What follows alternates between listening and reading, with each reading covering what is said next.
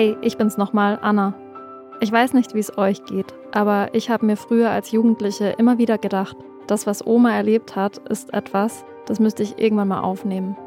Und ich weiß, dass manche alte Menschen diesen Satz tatsächlich ab und zu hören. Schreibt das alles mal auf. Aber ganz ehrlich, ich sehe uns, die jüngere Generation, auch in der Verantwortung, das zu übernehmen. Wir können anderen Menschen den Raum geben, um ihre Lebensgeschichten mit uns zu teilen. Ich selbst habe es leider verpasst, die Geschichte meiner eigenen Oma festzuhalten. Einige Anekdoten habe ich zwar in Erinnerung, aber ich habe nichts dokumentiert. Wenn ich es mir genauer überlege, sind es eigentlich Kleinigkeiten, die ich mir super gerne wieder anhören würde. Ihren Dialekt zum Beispiel. Oder wie gerne sie über Essen redet und dabei sagt, wie viel ein Stück Butter für sie wert ist. Ihr Lachen. Ich würde sie aber auch gerne nochmal fragen, wie mein Opa zu ihr war und ob sie nicht gerne auch ihr eigenes Geld verdient hätte. Mutter, Hausfrau, vier Kinder. Ich vermute, sie hatte viel zu wenig Zeit für sich. Aber war sie trotzdem zufrieden?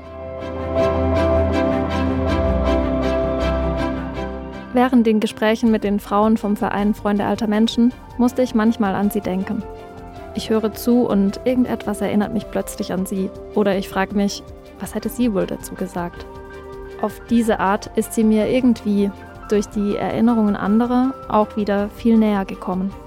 Und das habe ich während der Folgen von Die Geschichte meines Lebens ja auch immer wieder betont. Wir hören Einzelschicksale und sehr persönliche, teilweise intime Anekdoten aus dem Leben von eigentlich fremden Menschen. Aber zwischendurch blitzen immer wieder Gemeinsamkeiten und geteilte Erfahrungen durch, die das Leben zur Zeit kurz vor, während und nach dem Zweiten Weltkrieg nacherzählen. Ob es jetzt ist, die kleine Schwester zu sein oder das Schreiben zu lieben, mit einer Beziehung zu hadern oder oder oder. Für die älteren Menschen ist diese Form des Austauschs so wertvoll und ich habe die Erfahrung gemacht, dass es manchmal gar nicht viel braucht, um aus so einer Begegnung etwas Großes zu lernen, das dann wiederum weitergegeben werden kann. Während den Gesprächen mit diesen Frauen habe ich mit jedem Satz, den sie mir aus ihrem Leben anvertraut haben, ein kleines Stück Mensch mehr kennengelernt. Schicht für Schicht wurde deutlich, wie viel mehr Charakter hinter einer Person steckt und dass ich erst im Laufe dieser Gespräche ein Verständnis für die Person entwickeln konnte, die mir da gegenüber saß. Und dass es dieses aufrichtige Interesse und Verständnis braucht, um über einen ersten oberflächlichen Eindruck hinwegzukommen. Diese Omis sind also nicht nur Omis, sie sind eigensinnige Töchter und Schwestern, treue Freundinnen, liebevolle Mütter, mutige Frauen genau wie so viele von uns.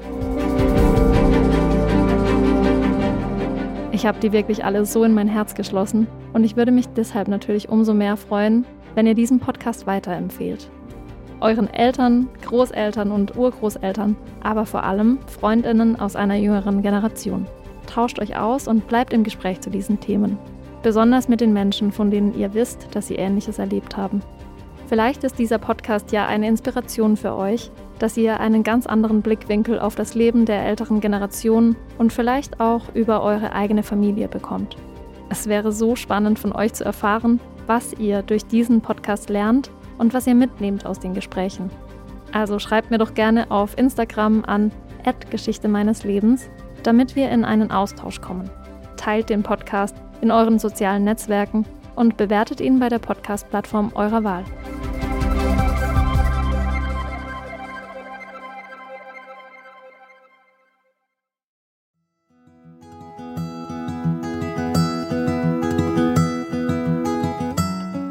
Dieser Stelle möchte ich einmal ausführlicher als sonst Danke sagen. Wirklich, von Herzen, danke, danke, danke, danke an alle, die den Podcast möglich gemacht haben. Allen voran natürlich Irene, Renate, Kritta, Gerda, Ina, Helga, Hiltraud, Vera und Brigitte. Danke euch für euer Vertrauen. Und Dankeschön auch an den Verein Freunde alter Menschen und jetzt auch mal ganz persönlich an den damaligen Geschäftsführer Klaus, der ohne groß zu zögern einfach beschlossen hat, mich zu unterstützen. Und wo wir gerade von Unterstützung sprechen, liebe Maria von Pool Artists, du hast einfach entschieden, okay, wir machen das, weil es dir auch ein Anliegen war, dass sowas gehört wird. Und jetzt sitzen wir hier gerade bei der letzten Aufnahme und ich denke mir so, nein, ich will nicht, dass es vorbei ist. Es hat einfach so viel Spaß gemacht, mit euch zusammenzuarbeiten. Also mit dir, liebe Lisa und liebe Charlotte, die mir hier auch gerade gegenüber sitzt.